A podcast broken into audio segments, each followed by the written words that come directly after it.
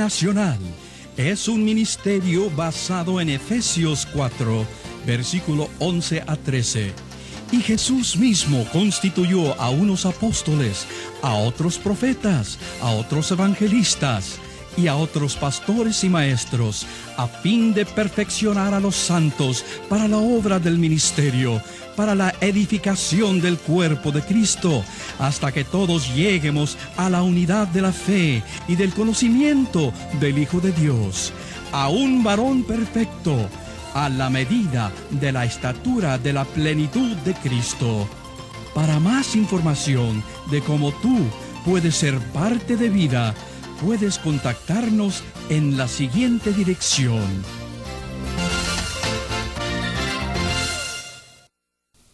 Entramos finalmente en la segunda y última parte de esta serie sobre el Pentateuco, el libro de Deuteronomio. Eh, hemos visto en nuestra primera parte cómo Moisés le recuerda al pueblo de Israel de dónde habían venido ellos y les amonesta para que obedezcan. En el capítulo 17 encontramos las instrucciones acerca de un rey. El rey debía ser elegido por Dios. Dios, tiempo después, estaría trayéndoles a ellos un rey y este rey debería ser israelita, no debía ser de ninguna de las naciones circundantes. También debía escribirse para este rey una copia del libro, del rollo de la ley. El rollo estaba guardado en el santuario.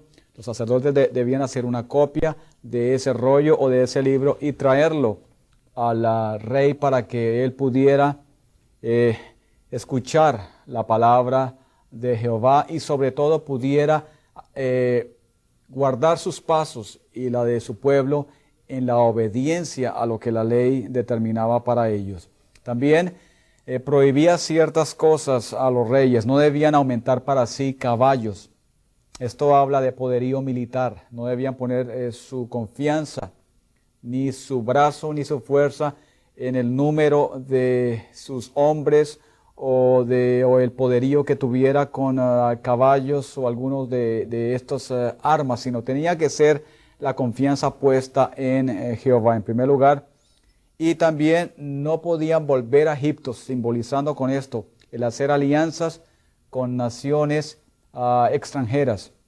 Les estaba vedado a los reyes eh, de trabar algún tipo de eh, acuerdo para que el pueblo eh, tuviera ah, acceso a otras naciones.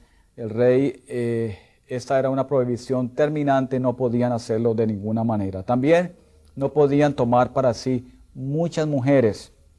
Eh, el rey tenía que ser espiritual, no podía ser eh, sensual. Y no podía tomar mujeres también para, para alianzas con otras naciones, de esta manera eh, para guardar la paz. No podían tomar mujeres para, con, con este fin.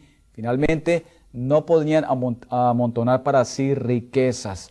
Ellos tenían que vivir de acuerdo con lo que Dios les estaba dando. Por lo tanto, el desear, el codiciar más, podía llevarlos lejos, inclusive a caer en idolatría. Muchas de estas cosas pasaron tiempo después con la mayoría de los reyes. Por lo tanto, este pasaje del capítulo 17 era determinante para la vida y para el reinado del nuevo monarca que se sentara allí en Israel. El capítulo 18 eh, nos presenta una nueva faceta, los profetas y el profeta por excelencia. Dios iría a levantar una, ah, un nuevo orden eh, de profetas. Esto era ah, futuro. Y estos profetas no debían recurrir a divinos o espiritistas dentro de la mente israelita. Siempre existía el deseo de conocer el futuro pero muchos de ellos estaban recurriendo a divinos que a través de mediums eh, estaban trayéndole palabras que no concordaban, eh, que desobedecían por completo lo que Dios había dado de,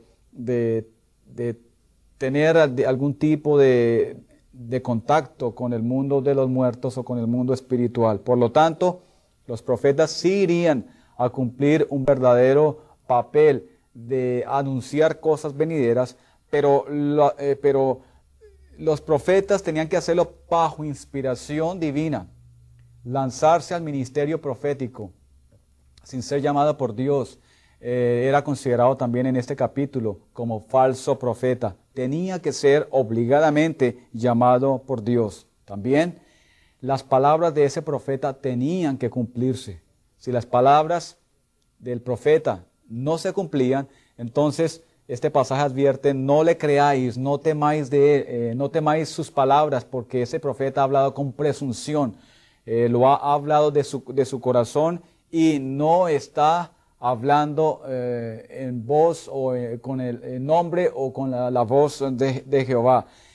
si algún falso profeta enseñaba o mostraba cosas que se cumplieran, ellos tenían que probar eso, los israelitas. Aunque el profeta ah, anunciara alguna cosa que se cumpliera, pero las doctrinas o lo que está anunciando está contrario a la palabra, así se cumpla, era señal de que esta persona eh, no era un verdadero profeta y tenía que ser muerto indefectiblemente.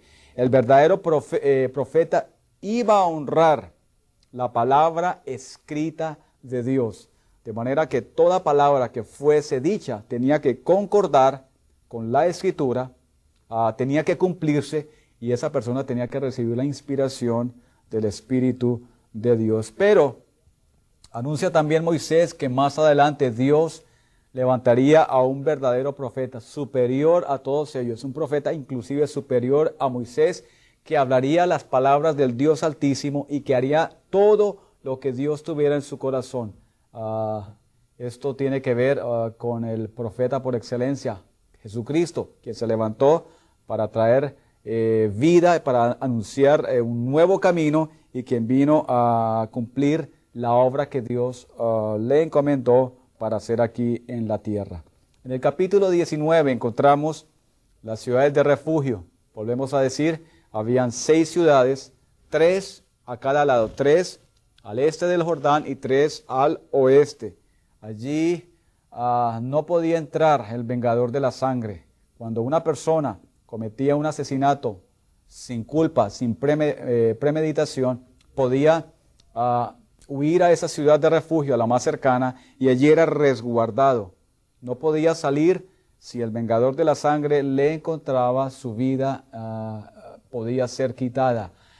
Eh, solamente podía salir al término cuando el sumo sacerdote muriera y quedaba libre para salir de esa ciudad. Vamos a los capítulos 21 y 23. Aquí toma una nueva eh, enseñanza y es sobre el divorcio. Moisés no instituyó el divorcio, sino que toleraba una costumbre que ya estaba arraigada en Israel. Eh, Dios había permitido que eh, el, hombre podía repudiar a su mujer si, encontraba en ella alguna cosa indecente, entre comillas, pero eh, esa definición o la ampliación de ese, término, cosa indecente, no estaba ah, escrita en, la palabra, por lo tanto, algunos la interpretaban de muchas maneras. Sin embargo, Jesús fue eh, terminante. Él dijo que esa cosa indecente la describió como fornicación. Fue la única ah, provisión que dio para terminar eh, un matrimonio. Y Moisés también permitió el divorcio porque había dureza en los corazones del pueblo, porque se endurecieron contra la palabra y por lo tanto empezaron a tomar a sus esposas, a abusar de ellas, hasta el punto de que por cualquier cosa estaban dispuestos ellos a divorciarse. Pero Dios inicialmente, dijo Jesús, no lo había hecho así. Los había creado para que fueran una sola carne y para que el matrimonio fuese indisoluble. También encontramos algunas leyes diversas. Por ejemplo, la ley se muestra eh, favorable o considerada en cuanto al servicio militar, el que ha plantado una nueva viña o el que ha, construido una casa o, se ha casado, estaba eximido por un año de, cumplir el servicio militar. El servicio militar eran de los, 20 eh, años para arriba, solamente los hombres, de los 20 años para arriba, pero si alguno de ellos pues eh, había construido su casa o se había casado, pues estaba eximido por un año para dedicarse a las actividades ah, de, su, de su nueva casa, de su matrimonio, y también anuncia que si alguien eh, tenía temor en su corazón, pues tampoco podía ir eh, a la guerra, no se aceptaban allí los miedosos. En cuanto a la esclavitud y en cuanto al concubinato, la poligamia y, eh, el divorcio, pues ah, Dios ah, no eh, está sentando leyes en cuanto a esto, en cuanto a que se debía hacer, sino que volvemos a repetir, eh, habían ciertas costumbres de las naciones alrededor y la esclavitud no, no, existía a gran escala. Cabe destacar, por ejemplo, de que en el año sabático o el año de remisión y también en el, en el año del jubileo, todos los que estuvieran esclavos eran libres. Eh, Dios daba, por lo tanto, la facilidad de que cualquier persona que tenía que venderse por cualquier necesidad o porque había caído en la pobreza o porque había caído en la desgracia, Dios permitía que esa persona volviera a recuperar su estado, su herencia y también eh, ocupara eh, la, posición de siervo. También ah, en ciertos pasajes eh, Dios ah, ampara a los israelitas contra sus hermanos. Dios les pide de que no les cobren eh, eh, intereses altos y tampoco que tome algún hermano israelita como esclavo, porque debían entender ellos que habían sido o eran hermanos de sangre y que bajo ningún motivo debían tratar de tomar ventaja los unos de los otros. Por lo tanto, estas eran algunas de las leyes que se consideran en el capítulo 21 y el capítulo 23. También entramos a la parte eh, de prestar atención. Hemos visto eh, la de escucha y la de obedece, pero ahora hay una nueva advertencia para ellos. Presta atención. Y esta serie tiene que ver sobre profecías sobre el futuro de Israel. En el capítulo 27, antes de entrar a la tierra, eh, hay una promulgación debe haber una promulgación de la ley en el monte Ebal y también en el monte eh, Gerizim. Había un valle estrecho a través de estas dos montañas, el monte Ebal y el monte Gerizim, y esto servía como un anfiteatro natural para que el pueblo se juntase allí y para que ellos escucharan, antes de entrar a la tierra, escucharan la ley leída por los ah, levitas y los eh, sacerdotes. Cuando ellos entraron allí debían eh, edificar sobre o construir sobre el monte Ebal un altar. Este altar era hecho con piedras donde no hubiese eh, sido levantado ningún tipo de instrumento, de, arma ni de hierro, simbolizando con, con, esto de que tenía que ser algo natural, algo que venía completamente del corazón de ellos y debía ser revestido de cal este altar y encima de la cal debían escribir toda la ley como recordatorio de que estaban entrando en una nueva dimensión ah, del pacto. El pacto iba a ser ratificado, ya había sido establecido, pero tenía que ser ratificado eh, por ellos. También se iban a hacer se ofrecían sacrificio de holocausto y ofrendas ah, de paz en esa ocasión. Y seis tribus tendrían que, situarse ah, una ah, eh, en las faldas del monte Ebal, las otras seis tribus en las faldas del monte Gerizim. Se distribuirían ellas por completo. Y cuando los levitas oyeran o leyeran las maldiciones, los que estaban en Ebal tenían que decir amén en otras palabras, tenían que ah, dejar entender que habían escuchado lo que significaba desobedecer, las maldiciones que venían por desobedecer la ley, eh, lo ratificaban, amén. Y cuando se leyeran las ah, bendiciones, pues los que estaban en el monte de Gerizim también ratificaban que las habían escuchado y que estaban dispuestos a obedecer. Esto era una ceremonia impresionante y cabe destacar que el altar fue construido sobre el monte Ebal, el monte de la maldición.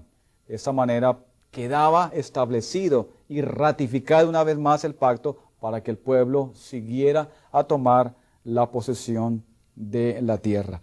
En el capítulo número 28 ah, hallamos bendiciones y las maldiciones. Eh, vamos a ver eh, ahora seguidamente aquí en esta tabla eh, lo que significaban estas bendiciones para Israel, pero también las maldiciones que podían venir sobre ellos. Ah, vamos a leer algunas de ellas también de este pasaje de Deuteronomio 28. Miremos en primer lugar las ah, consecuencias de la obediencia. Estamos en Deuteronomio, el capítulo número 28. En primer lugar, si ellos escuchaban, si ellos oían la voz de Jehová, vendría sobre toda la nación prosperidad general. Esto lo hallamos en Deuteronomio 28, 2, 6. Y a manera de información quiero leer alguna de estas, eh, tópicos de prosperidad que vendrían sobre ellos. Por ejemplo, si vendrán estas bendiciones, te alcanzarán si oyeres la voz de Jehová tu Dios. Bendito serás en la ciudad, bendito en el campo. Bendito el fruto de tu vientre, el fruto de tu tierra, el fruto de tus bestias, la cría de tus vacas y los rebaños de tus ovejas Benditas serán tu canasta y tu arteza de amasar, bendito serás en tu entrar y también bendito en tu salir, prosperidad general. Eh, la siguiente consecuencia, número dos, liberación de las naciones enemigas y de los enemigos también en Canaán. Esto lo hallamos en el versículo número 7. Jehová derrotará a tus enemigos que se levantaren contra ti por un camino saldrán contra ti y por siete caminos huirán de delante de ti. La tercera consecuencia, abundancia de producción, puede estar relacionada con la número uno, prosperidad general, versículos 8, versículo 11 y versículo 12. Jehová te enviará su bendición sobre tus graneros y sobre aquello en que pusieres tu mano. Te bendecirá en la tierra que Jehová tu Dios te da y te harás sobreabundar en bienes, en el fruto de tu vientre, fruto de tu bestia, y en el fruto de tu tierra, en el país que Jehová juró a tus padres que te había de dar. Te abrirá Jehová su buen tesoro, el cielo, para enviar la lluvia a tu tierra en su tiempo y para bendecir toda obra de tus manos. Prestarás a muchas naciones y tú no pedirás prestado. Tremendo. Eh, la cuarta consecuencia, bendiciones que vendrían sobre ellos también espirituales. Versículo 9 y versículo número 10. Te confirmará Jehová por pueblo santo tuyo, como te lo ha jurado, cuando guardares los mandamientos de Jehová tu Dios y anduvieres en sus caminos, y verán todos los pueblos de la tierra que el nombre de Jehová es invocado sobre ti y te temerán. Y finalmente, eh, la consecuencia número 5, prominencia y preeminencia entre las naciones. Versículo 1, 10 y 13. Versículo 1 reza así. Acontecerá que si oyeres atentamente la voz de Jehová tu Dios para guardar y, y poner por obra todos sus mandamientos que yo te prescribo hoy, también Jehová tu Dios te exaltará sobre todas las naciones, allí está, de la tierra. El versículo 10 dice, y verán todos los pueblos de la tierra que el nombre de Jehová es invocado sobre ti y te temerán. Y el 13, te pondrá Jehová por cabeza y no por cola. Y estarás encima solamente y no estarás debajo si obedecieres los mandamientos de Jehová tu Dios que yo te ordeno hoy para que los guardes y cumplas. Como hemos podido observar, las consecuencias de la obediencia eran tremendas. Eh, el pacto se estaba ratificando y se iba a cumplir con ellos precisamente establecida en base a fe y a obediencia. Pero los pactos de, Dios también, eh, eh, también tienen el tiempo del cumplimiento y también ah, la garantía del cumplimiento. Si no se, obedecía la voz de Jehová, vendrían eh, consecuencias terribles a, raíz de la desobediencia. Y estas consecuencias ah, se cumplieron en la nación de Israel. Por ejemplo, la número uno, vendrían maldiciones personales. Eso lo encontramos en el 16 al 20. Maldito serás tú en la ciudad y maldito en el campo. Maldita tu canasta y tu arteza de amasar. Maldito el fruto de tu vientre, el fruto de tu tierra, la cría de tus vacas y los rebaños de tus ovejas. Maldito serás en tu entrar y también maldito en tu salir. Y Jehová enviará contra ti la maldición, quebranto y asombro en todo cuanto pusieres mano hicieres hasta que seas destruido y perezcas pronto a causa de la maldad de tus obras por las cuales me habrás dejado. Número 2. Vendría sobre ellos peste.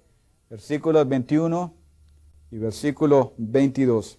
Jehová traerá sobre ti mortandad hasta que te consuma de la tierra a la cual entras para tomar posesión de ella.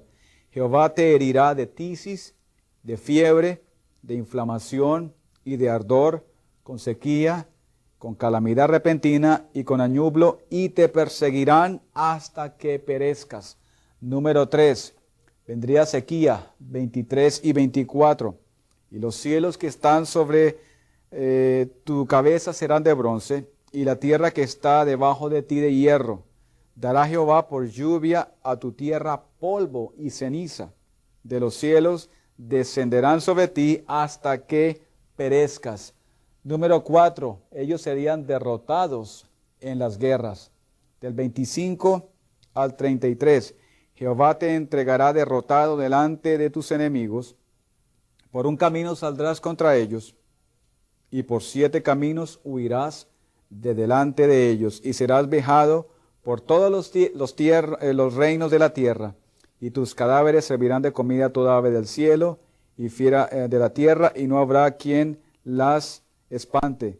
Ah, el versículo 31, tu buey será matado delante de tus ojos, no comerás de él, tu asno será arrebatado delante de ti y no te será devuelto. Tus ovejas serán dadas a tus enemigos y no tendrás quien te la rescate. Tus hijos y tus hijas serán entregados a otro pueblo y tus ojos lo verán y desfallecerán por todos ellos todo el día y no habrá fuerza en su mano. El fruto de tu, tierra y de todo tu trabajo comerá pueblo que no conociste y no será sino oprimido y quebrantado todos los días. día sobre ellos plaga 27, 28 y 35. Jehová te herirá con la úlcera de Egipto, con tumores, con sarna y con comezón, de que no puedas ser curado. Vendría sobre ellos calamidad 29. Y palparás a mediodía como palpa el ciego en la oscuridad, y no serás prosperado en tu camino, y, no serás sino oprimido y robado todos los días, y no habrá quien te salve. Cautividad del 36 al 46. Jehová te llevará a ti y al rey que hubieras puesto sobre ti, a nación que no conociste ni tú ni tus padres, y allá servirás a dioses ajenos, al palo y a la piedra. Cabe destacar que esto se cumplió eh, tanto con Israel como con Judá. Israel bajo los ah, asirios y Judá bajo los babilonios. Invasión de los enemigos, 47 al 57, vendrían enemigos y tomarían su tierra, plagas, del 58 al 62, y finalmente dispersión entre las naciones, 63 al 68. Dice así, eh, y Jehová te esparcirá por todos los pueblos desde un extremo de la tierra hasta el otro extremo, y allí servirás a dios ajenos, a dioses ajenos que no conociste tú ni tus padres, al leño y a la piedra. Estas bendiciones y estas maldiciones vinieron sobre el pueblo de Israel. En el año 70, ah, bajo Tito, fue destruido todo Jerusalén. Y vemos cómo esta serie de cosas ah, acontecieron al pueblo cuando no escucharon y no obedecieron la palabra del Señor. Vamos con los días finales de Moisés, nuestra última parte, capítulo 31, y tenemos ya las últimas disposiciones de este caudillo. Está anciano, le queda poco tiempo, eh, cumplía 120 años y sabía que Dios le iba a llamar pronto, pero alentó a los israelitas y puso la palabra en su corazón. Instruyó también a los uh, levitas, los llamó y les pidió que, que enseñaran al pueblo, que estuvieran congregando a los israelitas uh, los días uh, sabáticos, el año sabático, el, año de, remisión y también el año del jubileo. Les pidió que les enseñaran al pueblo las leyes y cómo caminar en obediencia para que ellos eh, estuvieran siempre atentos a la voz del Señor, para que el libro de la ley les fuera abierto y les fuera eh, revelado también como Él lo estaba haciendo ahora con ellos. ¿Qué era este libro de la ley? El libro de la ley era el código dado en el monte Sinaí. Ah, posiblemente era todo el libro de Deuteronomio, lo que estamos analizando ahora, y fue dado precisamente y fue escrito eh, en rememoración de lo que había pasado al pueblo para que fuese de recordatorio para ellos en la tierra que estaban entrando. En el capítulo 31 y el capítulo 32 tenemos el cántico de Moisés.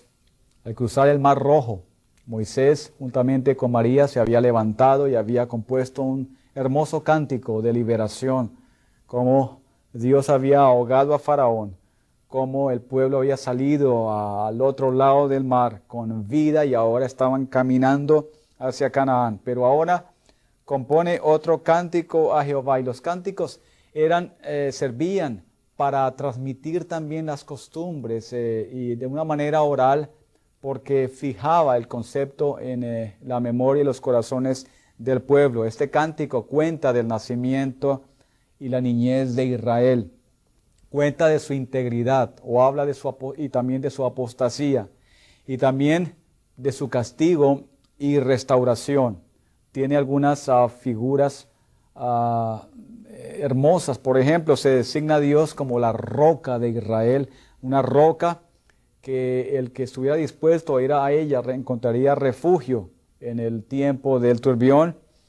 Y también compara a Dios con eh, el celo del águila hembra cuando cuida a, su, a sus eh, polluelos, cuando los, eh, les enseña a volar a los aguiluchos y los lanza desde lo alto y les enseña a volar. Cuando no pueden volar, se mete por debajo de ellos y con sus alas los remonta en vuelo.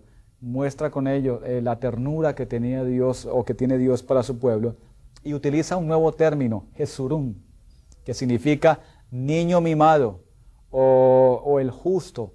Niño mimado era Israel porque, porque aunque no era un pueblo grande y aunque había obstinación en ellos, sin embargo, para Dios seguía siendo su pueblo apreciado, su niño mimado, y eran justos, no por las obras que estaban haciendo, sino porque Él había determinado de que ellos serían su heredad. Capítulo 33. Moisés bendice a las tribus. Antes de subir al monte Nebo donde iría a morir, Moisés bendijo a Israel. Y esta bendición contrasta con la última ah, bendición que Jacob también eh, dio a, las tribus. Jacob ah, sintetizó la historia de la conducta de sus hijos. Eh, la palabra que dio Jacob eh, mostró el punto de vista personal, mostró eh, las, las, faltas de carácter, la falta de moralidad. muchas de, lo que, de las cosas que hicieron sus hijos no fueron agradables, sin embargo, él se, se, concentró en mostrar esas fallas y lo estuvo tocando desde un punto de vista personal. Sin embargo, Moisés ahora lo está tomando no desde un punto de vista personal, sino que pasa por alto sus pecados y solamente presenta la gracia de Dios a favor de su pueblo. En otras palabras, muestra la, relación que tiene el pueblo de Israel con su Dios, pero esto es no en virtud de obras, sino en virtud del pacto que Dios mismo había establecido. Miremos ahora aquí en esta última tabla las uh, bendiciones de Moisés a las tribus. Son muy uh, apropiadas para tocarlas en este momento. Y a Rubén, la tribu de Rubén le da la multiplicación de sus hijos. Cuando entrara a la tierra de Canaán, uh, sus familias se irían a multiplicar de una manera abundante. Eh, la tribu de Judá tendría gran poder. Acordémonos de que era la, tribu que tenía ah, el privilegio de ser el linaje a través de la cual vendrían los reyes. Por lo tanto, ellos tendrían gran poder y tendrían también gran expansión y, distribución en la tierra. La tribu de, de, Simeón fue casi absorbida por completo por esta tribu de Judá. La tribu de Leví eh, Moisés les ah, profetizó a ellos que su ministerio sería en el sacerdocio y las cosas sagradas. Esto ya venía de, tiempo atrás, pero les está confirmando de que sería a perpetuidad. a Zabulón y a Isaacar conjuntamente les expresó que ellos prosperarían en empresas comerciales sobre las costas del mar, como efectivamente se cumplió. Ellos, ah, ellos fueron bendecidos grandemente en sus actividades marítimas y también comerciales eh, con otros pueblos. La tribu de, Benjamín habitaría tranquilamente o apaciblemente en los montes. A las tribus de Efraín y de Manasés ah, fueron las tribus ah, descendientes de, de José, Jacob les dio los derechos de la primogenitura a ellos, pero ahora Moisés también les está dando fertilidad en su tierra y les da gran fuerza a estas dos tribus. Eh, una de ellas, la tribu de Efraín, fue muy destacada eh, dentro, de su, ah, dentro de su ubicación y fue la que tuvo la preeminencia. La tribu de Dan, que serían valientes y fuertes como un león o como leones jóvenes a Neftalí, recibirían tierra fértil en la Galilea. A la tribu de Aser tendrían abundancia de olivares y también seguridad.